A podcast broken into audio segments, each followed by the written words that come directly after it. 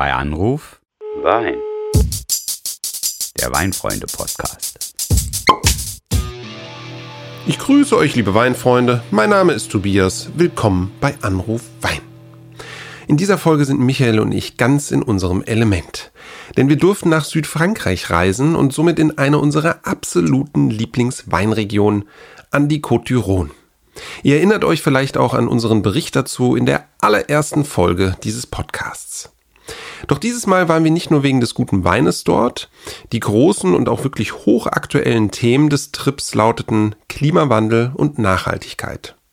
Im Folgenden berichten wir euch von unseren Erlebnissen und lassen dabei auch Winzerinnen und Winzer zu Wort kommen, die wir vor Ort getroffen haben. Also, bleibt mal dran, ich rufe den mal an.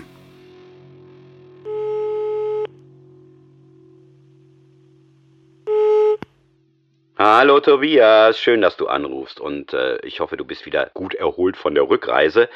Und ich freue mich umso mehr, dich jetzt zu einer ganz geruhsamen Therapiesitzung empfangen zu dürfen. Was, was, was? Therapiesitzung? Was ist denn jetzt schon wieder los? Muss ich mich jetzt wegen eines Traumas auf die Couch legen, von dem ich noch gar nichts weiß? Ja, du weißt schon davon und Trauma, ne, keine Sorge, äh, denn tatsächlich, das müssen wir ja unseren Zuhörerinnen und Zuhörern jetzt mal sagen, wir haben ja eher traumhafte als traumatische Erlebnisse zu verarbeiten. Ja, allerdings. Nochmal unter uns, waren das nicht fantastische Tage, die wir jetzt an der südlichen Rhone ja. verbracht haben? Endlich allerdings. wieder zurück in unserem Weinwohnzimmer.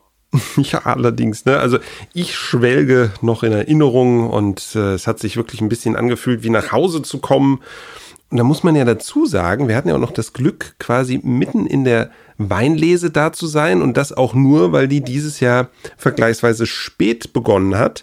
Und ähm, insofern war das auch gut, weil das Wetter mitgespielt hat. Wir hatten wirklich Sonnenschein, das war für uns toll, das war aber natürlich auch für die Winzer bei der Ernte super gut. Und ja, wir haben von Gigondas bis Tavel, von Lirac bis Rasteau viele Winzerinnen und Weinmacher getroffen ich finde, wir haben wieder extrem viel dazugelernt. Ja, wir haben natürlich wunderbare Weine verkostet und wir haben wieder sehr, sehr lecker gegessen. Also für mich ist Trauma das absolute Gegenteil. Von daher erklär mir das jetzt mal. Ja, ich habe jetzt noch so einen bösen Hintergrundhammer, denn natürlich war das Trauma jetzt nicht auf unsere tollen Tage an der Rhone bezogen, okay. sondern Trauma war für mich eher so die Erfahrung aus den Gesprächen mit den Winzerinnen und Winzern zum Thema Klima und Klimawandel. Hm. Und das, was sie dort erleben, was sich in den vergangenen Jahren wahrnehmbar ja, verändert hat. Und äh, wir wissen, das ganze Thema Klimawandel in der großen Weinwelt wird dauernd diskutiert, aber in solchen warmen Regionen wie an der Rhone ist es auch nochmal eine problematische Frage. Mhm. Also die haben zu kämpfen mit ganz konkreten Entscheidungen. Und äh, die Gelegenheit war dann günstig in Anführungszeichen, als wir dort waren und das Thema hat sich aufgedrängt, einfach mal mit diesen Menschen zu sprechen, die mit dem Wein zu tun haben. Was hat sich verändert in den vergangenen ja. 10, 15 Jahren? Was war an diesem Jahr zum Beispiel so besonders oder nicht besonders? Mhm. Und äh, dann landen wir schon bei traumatischen Erlebnissen. Ja, das kann man wahrscheinlich tatsächlich so sagen. Ja, das war wirklich spannend, hochaktuell. Und äh, mich hat ja wirklich auch gefreut, dass Menschen, die wir dort getroffen haben, die im Weinberg stehen, eine ganz klare Haltung zum Thema Klimawandel haben. Ja, also einen Klimawandelleugner wirst du da einfach nicht finden. Ja, ich erinnere dich da nur an Anthony Taylor, diesem Mitbesitzer der, der Maison Gabriel Meffre in, in Gigondas. Der nahm da kein Blatt vor den Mund. Ja, der fand extrem klare Worte zum Thema Klimawandel. Look at the weather this year in Germany and all the disasters that have happened, which are not common. It's hard to deny that there's not something happening with climate. Anthony berichtete zum Beispiel, dass die Durchschnittstemperatur in den vergangenen Jahren deutlich gestiegen sei. There's a substantial increase in, in temperature overall uh, on an average scale, which you can't deny. It's happening. And of course, in winemaking, we're seeing it particularly because. Deshalb laufe die Reife jetzt immer schneller ab und die Lese müsse immer früher begonnen werden. Ja? Have moved forward nur dieses Jahr, wir hatten es ja gerade schon angesprochen, war ein besonderes, denn es war eigentlich so ein Jahr, wie man das von früher noch kannte, ja, aus den 80er Jahren oder auch sogar davor. Und so ist das, was irgendwann mal normal war, nun plötzlich die Ausnahme von der neuen Regel in Sachen Klima. think what has caught people off Das ist schon verrückt. is the speed at which it's happening. Ja, Das ist verrückt, aber es ist auch so ein bisschen bedrückend, weil äh, ich erinnere mich noch an unser Gespräch mit dem Weinmacher von der Domaine de Mourchon, in, in Ségoré war das. Äh, wie hieß er noch? Warte mal, ich muss mal gucken, ich habe das vergessen. Äh, hier, Sébastien Manouillac. Ich hoffe, ich spreche das richtig aus, weil der Herr hatte einen südfranzösischen Ja, Akzent. weiß ich auch nicht. Da hatte ich Schwierigkeiten zu folgen. Egal. Aber ich war total beeindruckt, als er dann irgendwie an konkreten Monatsdaten uns benannte, was die Veränderung von heute, 2020, 21, im Vergleich zu 2010 ist. Oui, alors on a, on a vu un changement climatique euh, euh, sur, sur les 20 dernières années. euh, Ja, und Sebastian spricht immerhin von fast einem Monat Unterschied beim Start der Lese. Ja, das musst du dir mal vorstellen. le 20-25 septembre et on finissait euh, Früher le 10 octobre. Hat man mit der Ernte so im ja, letzten September-Drittel begonnen. Das zog sich dann häufig eben bis Anfang Oktober hin. Doch seit 2010 hat sich das einfach massiv verändert und die Lese startet eigentlich immer schon so Ende August, ja. ja warum? Weil die Trauben einfach reif sind, ja. Die müssen dann geerntet werden. Und ich finde, das macht das Thema Klimaveränderung extrem anschaulich. Ja, also, ne, das heißt also, reif ist nicht reif, muss man ja einfach mal sagen. Und so jemand wie der Sebastian, der muss das wissen. Ne, der macht seit 20 Jahren, macht er diesen Job als Weinmacher bei Mourchon. Der hat diese ganzen Veränderungen, diese kleinen Verschiebungen, die sich aufaddieren, quasi hautnah miterlebt. Und das muss man den Zuhörerinnen und Zuhörern ja einfach nochmal vermitteln. Es gibt keinen, der näher an den Reben, an den Trauben ist, als der Weinmacher, der auf den Lesezeitpunkt wartet. Ja. Der schläft quasi dort, ja, der hängt mit den Reben dort ab. Und äh, das muss man dann einfach jetzt mal ernst nehmen an der Stelle, wenn er das so ausdrücklich betont. Ja, und jetzt möchte ich kurz nochmal Bezug darauf nehmen, was du gerade anfangs sagtest, nämlich Reife ist nicht gleich Reife. Ja, das kennen wir ja beispielsweise auch von den Winzern, die in der glücklichen Situation sind, auch Rebflächen etwas höher zu haben. Ja, da reift nämlich alles ein bisschen langsamer. Da sind die Unterschiede zwischen Tag und Nacht sind größer als, als unten in den Tallagen. Und äh, das sind sehr gute Voraussetzungen eben für das Ausbilden von Aromen, aber auch dafür, dass die Säure in den Beeren bewahrt bleibt, ja. Und nochmal zeigt das aber auch, Reife ist nicht gleich Reife. Es hat nicht nur was mit dem Zuckergehalt in den Beeren zu tun, ja. Es gibt ja auch noch Tannine. Tannine, das sind diese Gerbstoffe, die einem im Mund teilweise dann so ein etwas pelziges, raues Gefühl geben. Und die finden sich in Schalen und Kern. Die müssen aber auch reif werden. Und das machen die nicht sozusagen parallel zu dem Zucker, ja, also der eigentlichen Reife, sondern da bei Schale und Kern spricht man von einer phenolischen Reife. Und die kann man wirklich nur erlangen, wenn die Vegetationsperiode möglichst lang ist. Was heißt das jetzt konkret? Die Problematik ist für so einen Winzer an der südlichen Rhone häufig, ja, der Zuckergehalt in den Beeren ist so hoch, dass er eigentlich ernten muss. Ja, du erinnerst dich ja an unsere Folge zum Thema. Ne? Zucker wird auch in Alkohol umgewandelt. Aber wenn die Schalen und Kerne dann noch nicht reif sind, dann bringen die unweigerlich eine Bitternote in den Wein, ne, so sogenannte grüne Noten. Und das möchte wirklich niemand haben. Nee, ich auch nicht. ähm, aber man muss auf der anderen Seite auch fairerweise sagen, Höhenlage, ja, ne, hat Anthony ganz toll betont, ist ein wichtiges Ding, aber der hat auch gut reden.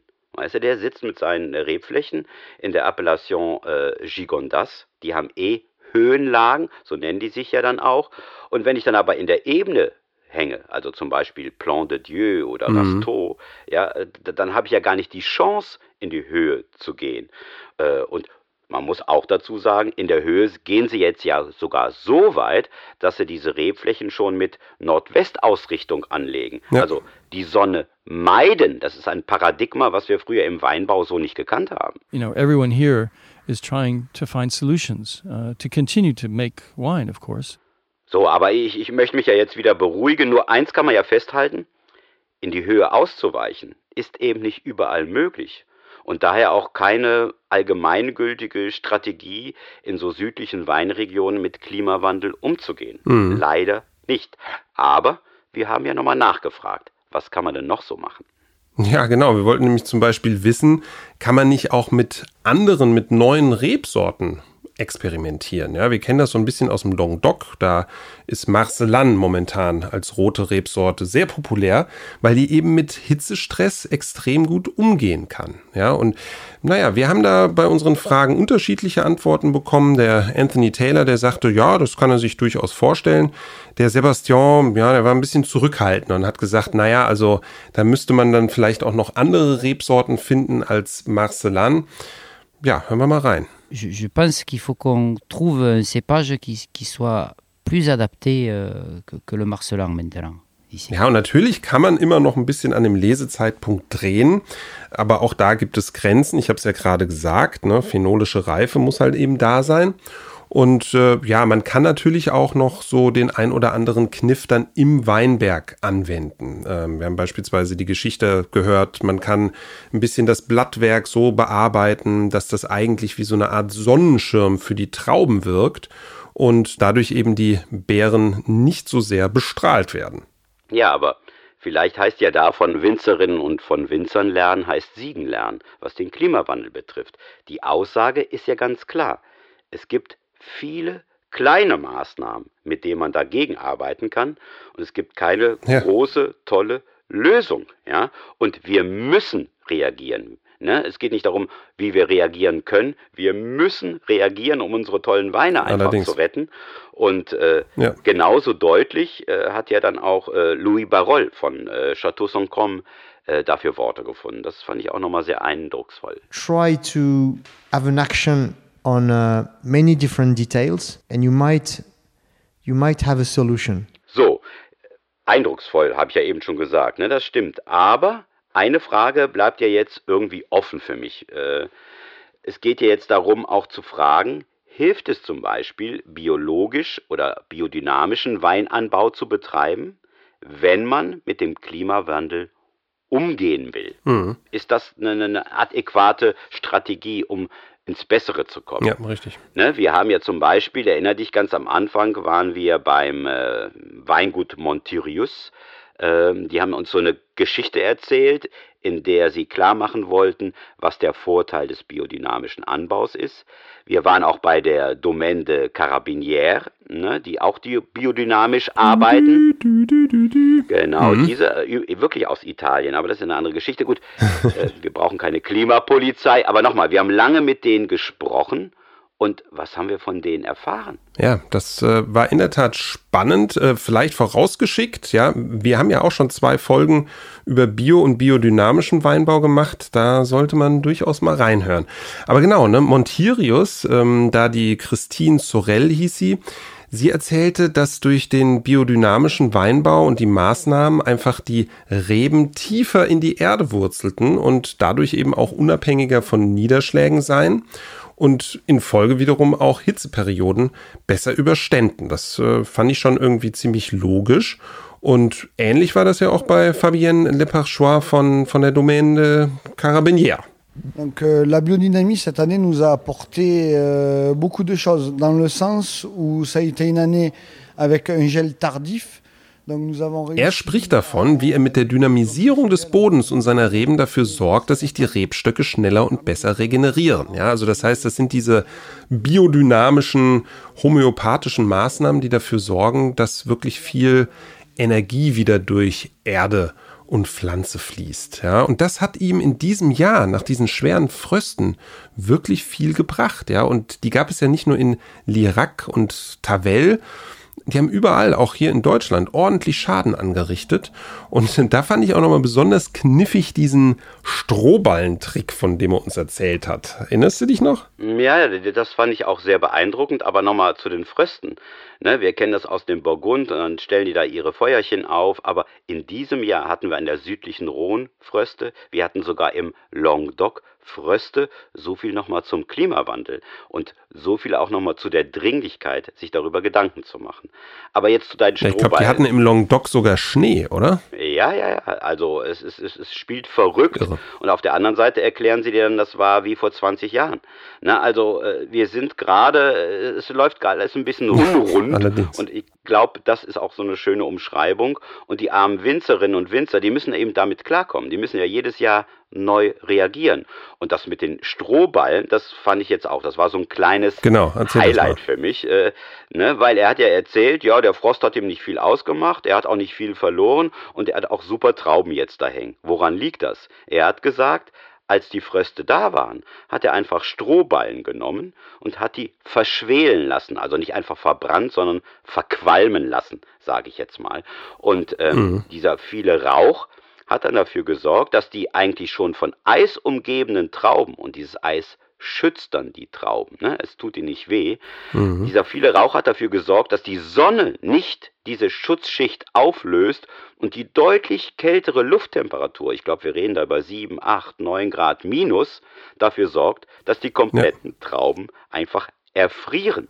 das hat super funktioniert und er hat ja auch ganz schnell Nachahmer gefunden. Ja, Nachahmer ist ein gutes Stichwort, denn Strohballen, ja, die erst ein Euro pro Stück kosteten, die waren dann in der Folgewoche direkt zwei Euro teurer. Und äh, zudem hat er erzählt. Angebot und Nachfrage. Ja, allerdings. Und zudem hat er erzählt, der Rauch, der zog sogar bis Châteauneuf-du-Pape und war noch in Avignon zu sehen. Also, äh, glaube zwar nicht, dass der Flugverkehr auch betroffen war, aber das war schon wirklich eine ziemlich eindrucksvolle Geschichte. Ja, da geht ja so ein bisschen mein Redakteursherz auf und ich könnte jetzt sagen, ne, Biodynamie macht Dampf. Na, aber ganz ehrlich nochmal gefragt, wir müssen ja auch so ein bisschen kritisch zumindest bleiben bei unserer ganzen Begeisterung für die Leute, die wir getroffen haben, für diese tolle Weinregion. Ist das jetzt wirklich eine ausdrücklich biodynamische Idee, diese Strohballen verschwelen zu mhm. lassen? Oder Nochmal genereller gefragt, ne? hilft es biodynamisch oder biologisch Weinbau zu betreiben, wenn man mit Klimawandel umgehen muss? Ich betone das muss mhm. nochmal. Und jetzt nochmal so ein bisschen Ketzer nebenbei. Hm, was heißt denn dann eigentlich Bio, biodynamisch, haben wir gelernt, aber was heißt denn dann eigentlich das Label nachhaltig? Ja, das ist nochmal ein sehr, sehr gutes äh, Stichwort. Ähm, also erstmal vielleicht ich glaube ja schon daran, dass biodynamischer Weinbau oder auch biologischer Weinbau mehr Antworten bereithält in Sachen Klimawandel als konventioneller.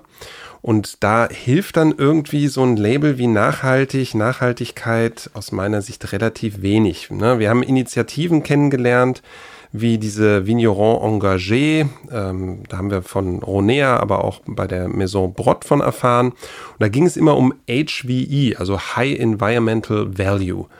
Und das hört sich jetzt erstmal nach Umwelt an, aber es ist eher so ein Ansatz, der auf die sogenannte Corporate Social Responsibility einzahlt. Also das heißt, auch auf die Verantwortung für Ressourcen wie Mitarbeiter oder jetzt in so einem Fall Genossenschaftsmitglieder und deren Familien, also nicht nur Umwelt.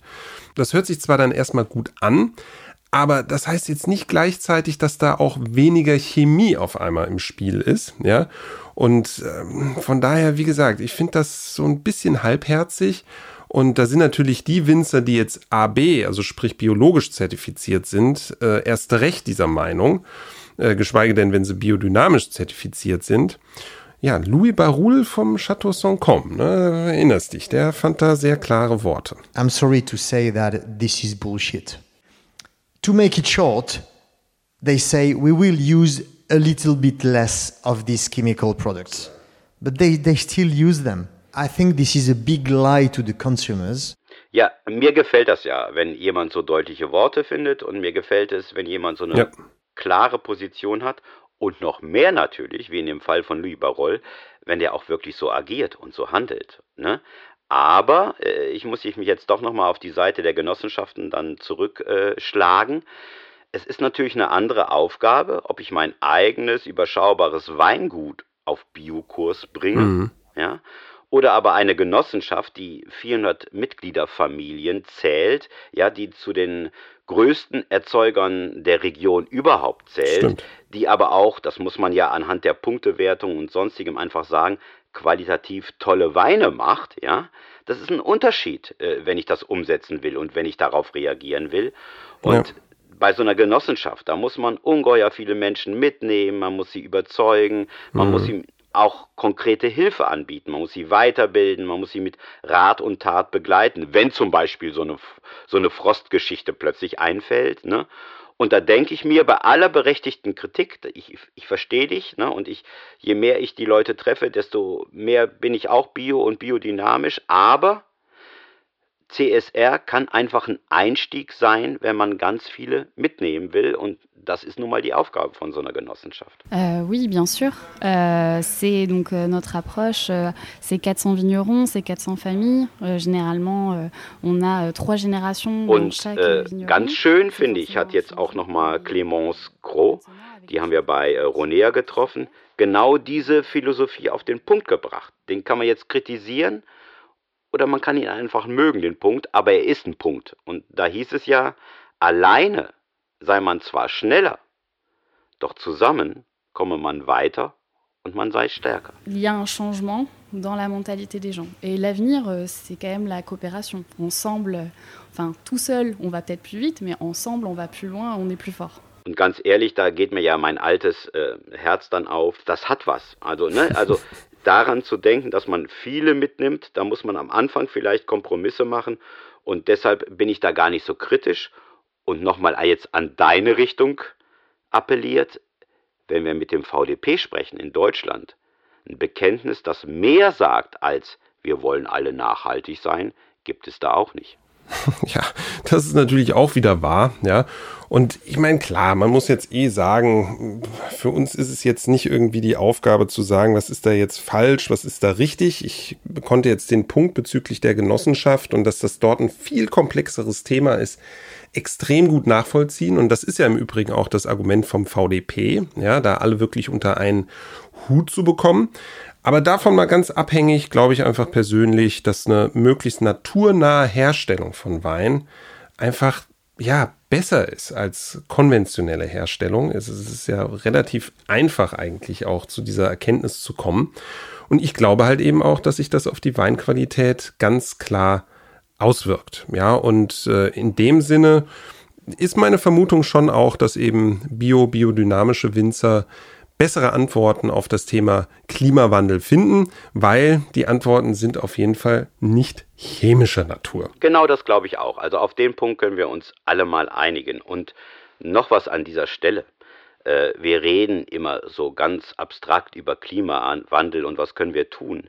Wenn wir über Weine reden, dann kriegen wir jedes Jahr einen neuen Beleg dafür, was Klimawandel mit uns anstellt. Und ich finde es total spannend, Leute zu begleiten, die damit zu tun haben, die Lösungen suchen, ja, die irgendwie uns etwas bieten wollen, was uns gefällt, angesichts sich drastisch verändernder Umstände. Ja, und in dem Zusammenhang will ich aber jetzt auch einfach nochmal loswerden wie toll es einfach war, dort unten unterwegs zu sein, sich mit diesem durchaus ernsten Thema zu beschäftigen, aber halt eben auch zu sehen, dass da so viele Menschen versuchen, ja, mit umzugehen und irgendwelche neuen Möglichkeiten zu finden, die Situation zu verbessern oder sich darauf einzustellen.